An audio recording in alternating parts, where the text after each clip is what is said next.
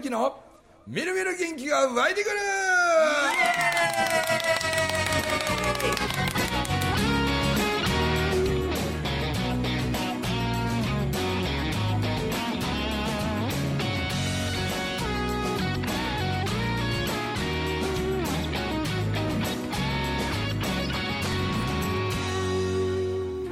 はい。おはようございます。おはようございます。おはようございます。おはようございます。過去最高人数という。総勢。え？七七人。七人。はいね、はい。えー同じ T シャツを着ている。そうです。まあね今からその話をね、はいはい。えーちょっとさせてもらいながら進めていこうということなんでございますが、はい。えー非常にどちらかというとボリュームの離れようか。離れようかね。はい、声のボリュームの大きい人たちだらけという多いですね。はことでございますがなんとまあまああの 何のためにこの方々がお集まりかと申しますとですい。ねでは何のためにですね。何何のために何のために？あのコモちゃんという、まあ、はい僕の今隣にいるこのなんか何色っていうんですか？ラベンダー色ですそうそう。ああ、ねいい例えですね。いいはい。いいね、いい。僕が夜ラベンダーを嗅ぎながら寝てる。このラベンダー色の コモちゃんというあの本当の名前はココンのすみこさん。すみこ。さん。実はまあ東京五円紬大学の二期。2期のコモちゃんが、えーすごいチャレンジを実は今しようとしておりましてですね。でこれはもうぜひリスナーの皆さんにも、えー聞いてもらいたいしよかったら応援もしてもらいたいということで、えーこれは僕が話すより、うん。あのジェニーちゃんが最近もうほんまに何遍も応援団で喋ってて、この間なんか上手に喋りはったからちょっと代わりにあの声の高い声をちょっと低めにしながらね低めにしてね。渋いめの声でお願低いあのみんな頭痛するとはきませんから。ロキソニンがロキソ。それでは山口からお越しのジェニファーこと堀田久代が、えープレゼンします。どうぞ。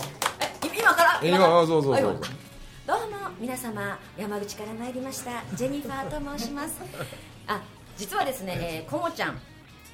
とんでもないチャレンジを今からしようとしておりまして。はい。皆さんごあのご存知聞いたことがあるのはねパリダカールラリーっていうパリダカっていうカーレースご存知かと思うんですけどもこれの3倍なの3倍でですね距離もさることながら通るルートもですねもう例えば2019年バージョンだともうロシアとかもうとにかく紛争地域みたいなところも、まあ、今回はそういうところを避けて通るとは思うんですけどもそういう紛争地域に近いところそして砂漠を通りながら北京からパリまでを走り抜くというとても37日間ですねめちゃくちゃ過酷なんですよね。なのにパリ高みたいに有名じゃない、この北京パリ文明さんもだって初めて聞いた。でしょ、うん。しかもクラシックカーで走るそうのなんですよ。そうなんですよ、この最新鋭のエアコンバリバリ効いてカーナビバリバリ効くような車ではなく、ん。本当に地図見ながら、うん。もうあのドライビングをしながら、ん。エアコンも効かない 100年前の車でですね駆け抜けるわけなんですよね。でこの有名ではないのだけれども一番世界一最も過酷だと言われているモーターチャレンジに日本人女性で初めて、初めて。うん。あの木漏れ日コムちゃんがですね、えー挑戦をするんですけれども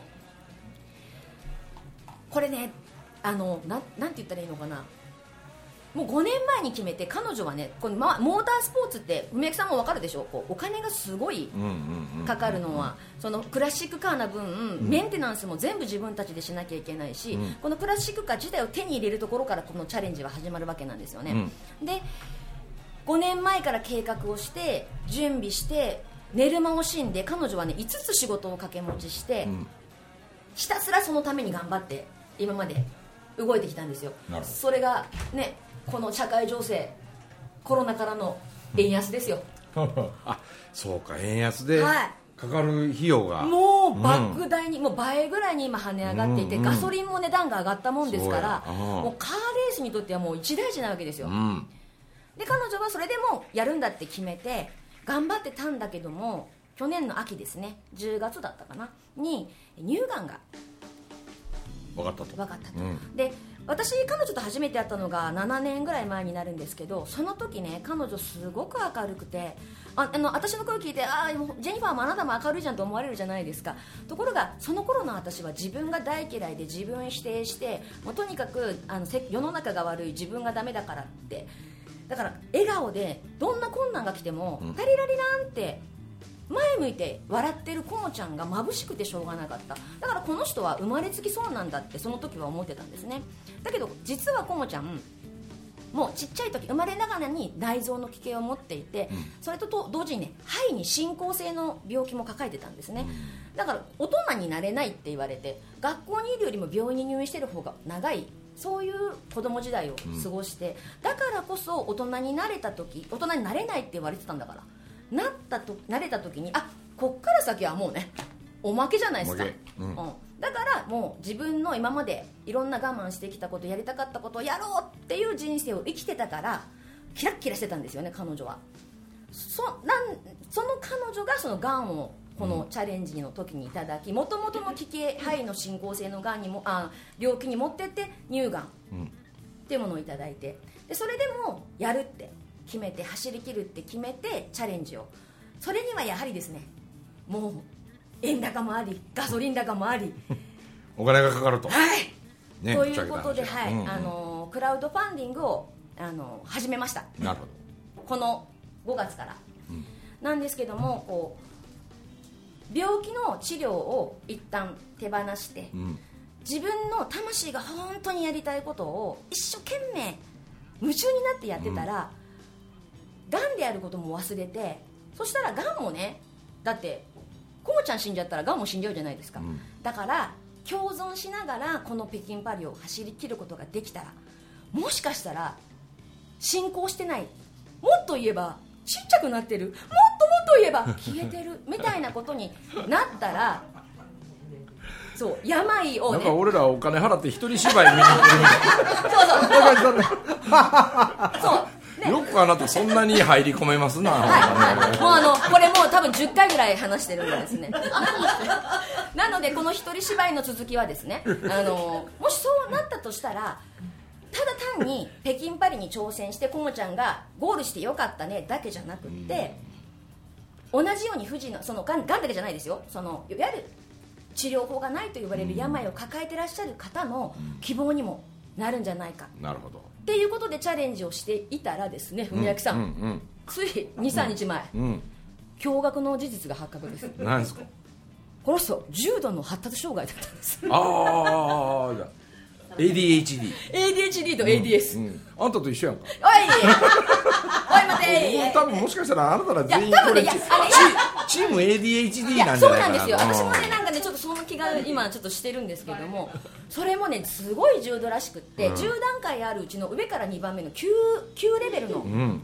ADHD と ADS を持ってると、だけど彼女が今ああやって笑っ今ねあの文明さんの横でラベンダーのワンピース着てニコニコ笑ってるんですけどもああやって笑っていられるのは病院の先生にねあなたってよくあの苦しくなかったですか？辛くなかったですか？生きてくるのってうん。言われた。でも彼女は苦しくなかった楽しく生きてくれたのはやりたいことをやりたいようにやってきたから、うん。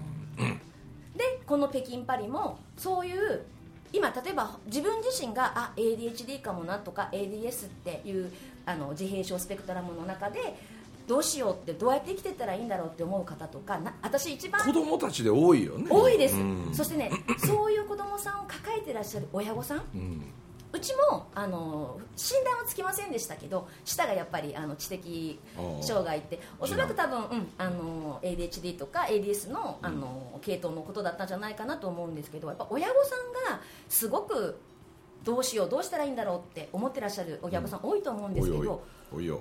コモちゃんがよ、うん。笑って走り切ったらどうですか？あの年齢とかいろいろね経験とかを言い訳にして挑戦しない人の一歩の勇気にもなり、不治の病というかその今今現在治療法がなくてどうしようって思ってらっしゃる方の光にもなり、なんと ADHD ADS を抱えて今から生きていこうっていうお子様そしてそのお子様を育ててらっしゃる親御さんの希望の光にもなれるというチャレンジを、あのさせていただいた。だから最初はね多分彼女5年前にやるぞって決めた時はただただ楽しそうで、うんうん。私も走りたいやーみたいな軽い気持ちだったと思うんですけど、ここに来てチャレンジをすると決めた途端にたくさん吹かせてあのいいただいたその逆風というかそのあの向かい風というか、うん。のおかげさまで今そういう、あの決意をまたもう一個新たにして一歩一歩踏み出しているという感じでございます。まあ確かに本当ね今あの子供たちの中でそういうアスペルガーとかね、うん。まあ、アスペルガーっていうのも自閉症のまあ一つその中の一つですね。まあでもなんかあの僕は変わってるんかもしれんけどあの例えばビル・ゲイツだとか、はいフェイスブック作ったあのザッカーバーグとか、はあともう一人誰かいましたね。ビル・ゲイツサッカービル・ゲイツザッカーバーグ。もう一人世界に轟く大金持ち。金持ちです。え？スティーブ・ジョブズあスティーブ・ジョブズ。とか例えばイチローさんとかねイチロー選手とかなんかああいう、まあ、見方を変えたらその一つのことに集中した時の集中力と、そのエネルギーたるや、はなんかこう普通の人とはちょっとこう違う次元の。だからスティーブ・ジョブズなんかも、うん。なんか僕ちょっとスティーブ・ジョブズと似てへんかなと思うのは スティーブ・ジョブズってさ毎日同じ格好してるそうそうそう。そう同じ服同じ服。同じ服。同じ服着てる、俺も一緒やん。毎日同じ服着てるそうそういえば一昨日も同じ服でした、うんそうそうそう。なんでどっちかいうと僕もねある時あのあ子供がね、あのちょっとこうなんかこうちょっと暗い感じやね、うん。なんかしうつむいてて、で「おどうしたおい元気ないな」っつって話してたら「いやこの子は実はあのちょっと自閉症なんです」と母親が言い出して「あそうか」って言って。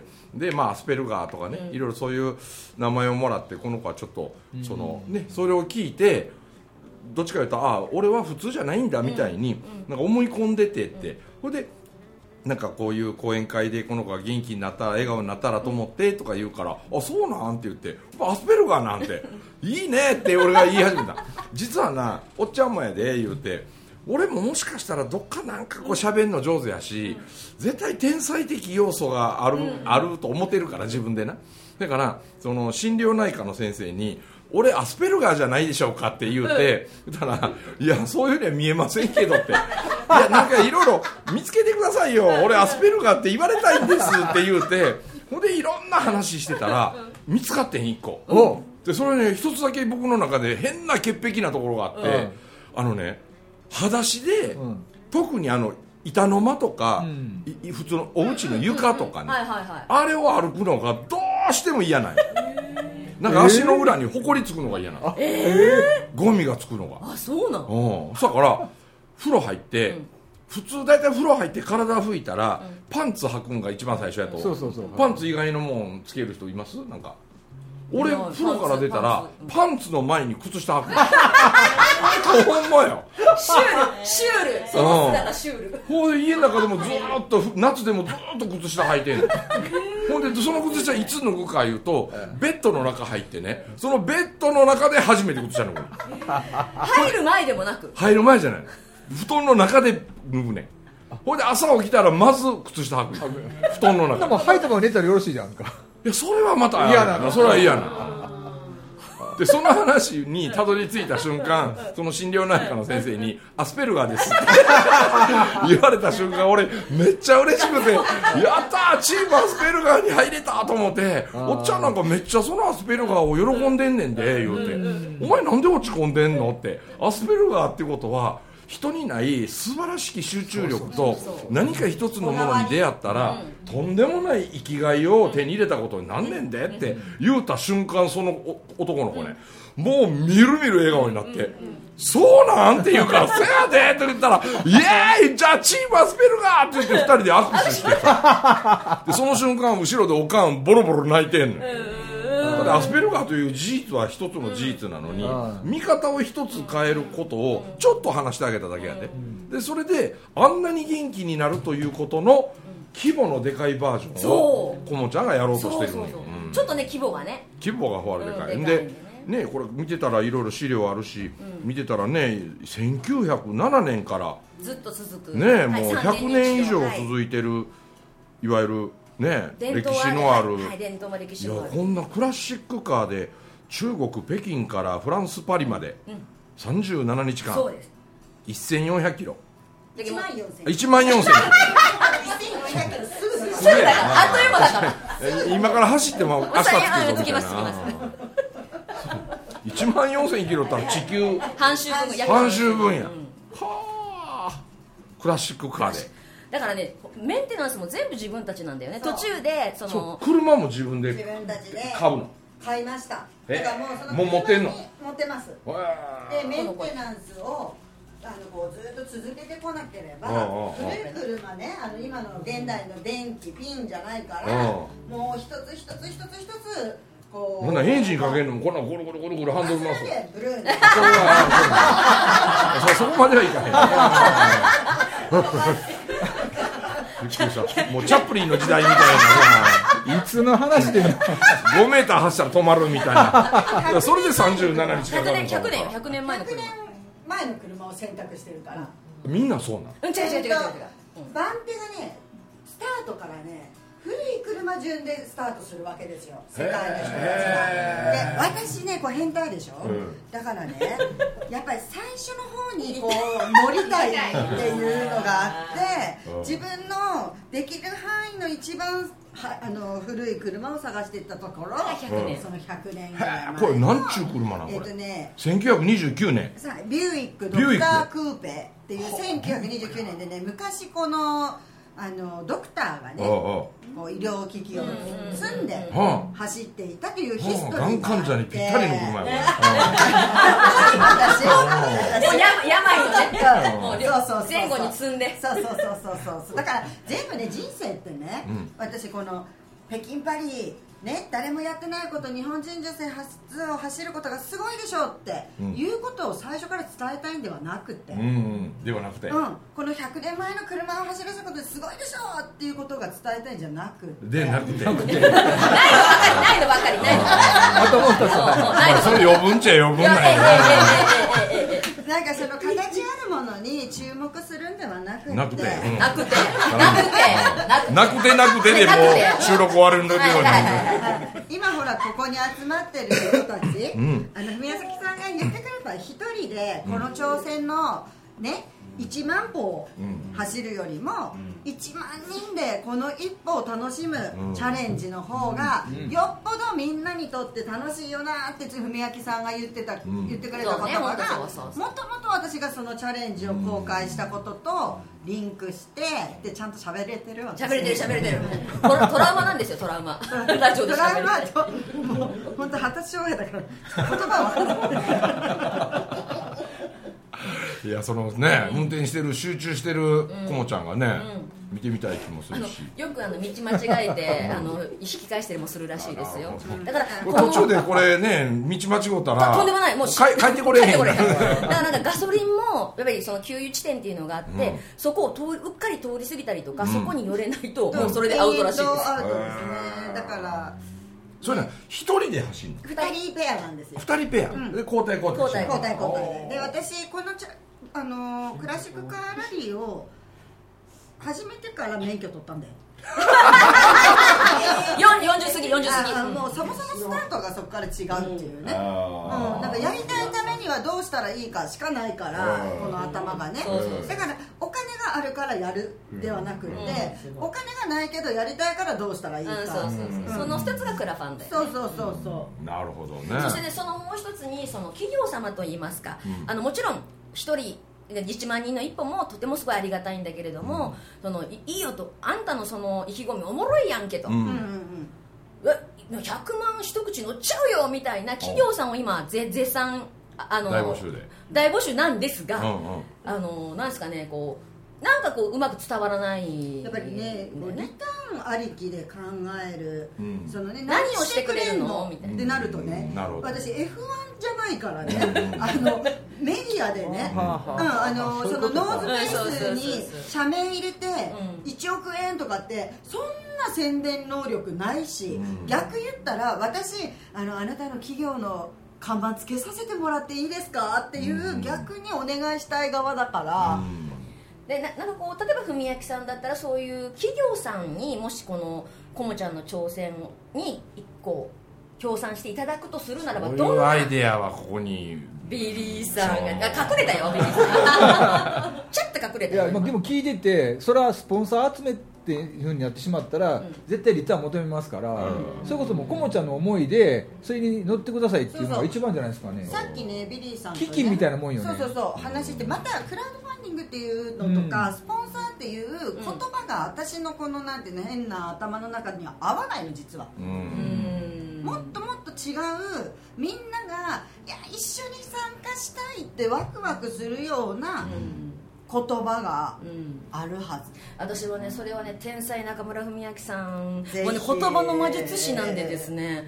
しししししし例えばあのまあほら私がさめめちゃくちゃもう文明さんにくっついてね金魚のうんこみたいになって回ってるじゃないですか。で皆さんの前でこうこもちゃんのプレゼンをさせていただいてるのをずっと文明さん聞いてくださってるので、まあ、こもちゃんが何をしようとしてるかそれによって皆様に何を届けようとしてくしてるのかっていうのはもう重々耳にタコできたぐらい聞いてくださってると思うので文明さんだったらあじゃあにじゃあ例えばそれをこもちゃんが今からプレゼンをして回るんですが例えば組明さんだったらどんなふうにそれをこう企業の方とかその社長さんとかにお話をされるかなっていうのは私はぜひ一度聞いてみたいなと思ってたんですよ。これがいい機会だと思って。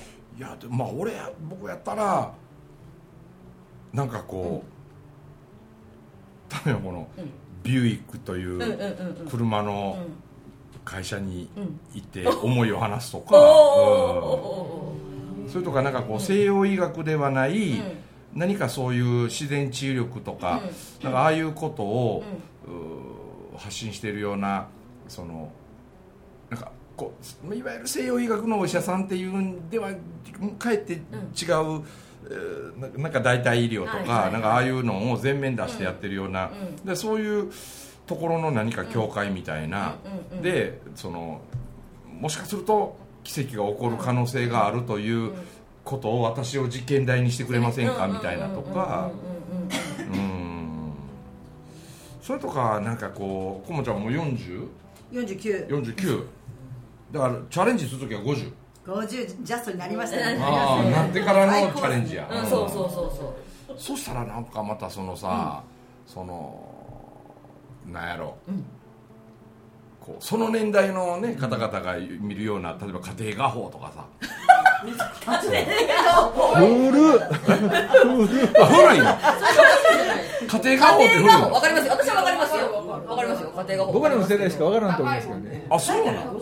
いやだってあ男はさ、なんかちっちゃい時にね小学校の時から「少年ジャンプ」読み始めて、50になっても読んでる人いっぱいおるんよいるいるいるいるいる。男って基本的にあんまり浮気せえへんねん、あの例えばあの「週刊ポスト」を買ってる人は、毎週「週刊ポスト」やもん。で横に「週刊現代」があっても「週刊現代」は買わへんねん。もうポストの人はもうポスト。そうそうそうそう。せやけど不思議なのは女性よ。あちっちゃい時はさ何から始まるの？あれリボンとかリボンとかとかからなんかマイバースデーとかなるんじゃないの？ないわって知らないでその次とかマーガレットとかおオッジーとか来んじゃんの？ああだからいきなりあっちあっちあオッジーだいぶ飛んだ。その間になんかばば晩餐館？それはねあのティーンティーンなんとかとかからそうそういうことね。あのうん。オッジーとかね。うんほんでなんかあのアンアンとかさ、アンアンあってあアンアンの次にオッジぐらいな？いや晩餐館ぐらい？もうねそんなん読まんけんわからんけどた多分それあちょっとちょっとなんか甘辛手帳とかなっていったりするだから女性はねなんか年齢とともに読むものが変わるし、表紙に書いてあるワードでなんぼでも浮気するでしょ。そう浮気する浮気する。うん。今年はなんか若草色が早い。若草色とはあんま言わないうんなんとかライトグリーンとかさのなんかこう首に巻くこれこれが必須アイテムとかさなんかそういうのであそうなん思ったらそれ買うてまうとかさそれは男と女のこう根本的違いやから、だから50オーバーの人たちが、読むような、うん。そういう雑誌にこもちゃんのチャレンジごと企画を持ち込んでそれで例えば3ページぐらいの特集、なんかいつもはおしゃれ系とか、はいはい。なんかその日常生活のなんとかみたいなのが、ページのウェイトを占めてる中に、今日本の女性にこんな活あの、挑戦をすしようとしてる人がいるみたいな、でそれをもう完全にこもちゃんの人生観とか、いろんなものにフォーカスしてもらって、それで全国の人に見てもらうことから、企業を味方につけなくてももうちょっとこう広がる媒体を活用するとかな。なるほどですね。まあそういうああればちょっとんねまた新しい見方が。そうだからね何言うか忘れたわ。なんだろう、うん、なんかそのね自分でできることっていうことをなんかこう発信していくことによって化学反応みたいなのが起こって、思いも言わない今日初めて会ったのこの応援隊の人。に これもね不思議な話やよ、うん。うん。例えばねこもちゃんさ、ジェニとはもう7年ぐらい前からの付き合いやんか、うん。ほんでまあこもちゃんの挑戦聞いて、うん。この人はよし私は応援しようと、で応援しようと思ってその五円紬大学とかいろんなところで話したり、でそれを聞いたこの人が大阪の人大阪の人愛媛松山の人う。ん大阪の人。で他にも東京の人とか北海道の人。北海道あの人仙台の人とかね。でその応援団で数が増えていってる人たちに今日もこもちゃん4人今日初めて初めて初めて。初めて初めてしかもね、うん。今今日ねこうちょっと「命」って書いたね、あのポストカードの T, シャツをね皆さん赤いの着てくださってんだけど、これすら私知らんかった。こんなのが作られてることもこうやって T シャツを着てみんなが全国を走っていることも、うん。こうやってラジオに出たらいいんじゃないか、この人とつない文明さんとこうビリーさんとどうっていうふうにやってくださってるのはみんな私ではなくて人の力。そうや、ん。もうすごいすごいチームワークで。すすごいことすごいこと。ってことは見方を変えたらこもちゃんは、もうよ余計なことは気にしなくていいんじゃない？そうそうう。ん。ただ走ることのみに集中せんと2つも3つも同時にできひんねやから。そううん。本当にそう。2つも3つもやってるとまた頭痛なったりとかさ、おかしなったりするんやから。もう私はとにかく走ってゴールにたどり着くということのみを考えとけばいいんじゃない？いやもう本当それが一番私の脳みそにはベスト、うん。2つも3つも同時進行ね。あとジェニーとかに任せといたらいいんじゃないですか？そう。そうですそうですそうですもうあの私はあの文明さんの近所の住んでこのまままたはい。で結構皆さんあのふくよかな方多いからですね。みんな動いて悩んで動いて悩んででもなんかもう木漏れ日ダイエットみたいなもんでねパパ北京パリに走るより痩せたわ私みたいな。それいいね。金集めるって痩せるよねみたいな。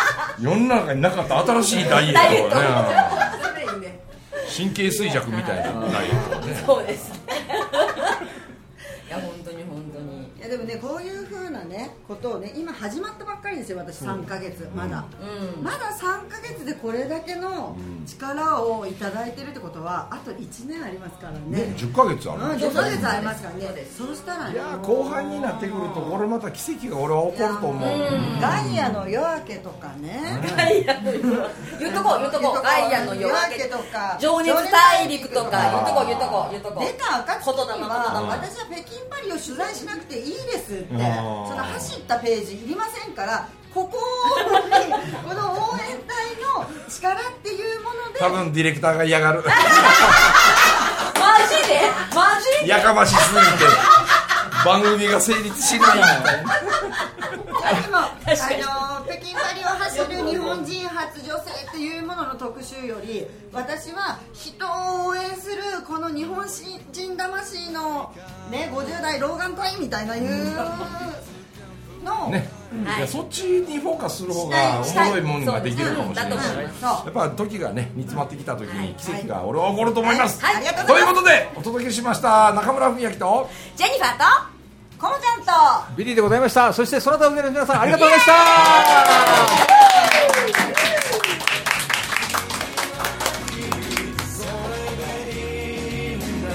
僕と共に笑い飛ばそうよ。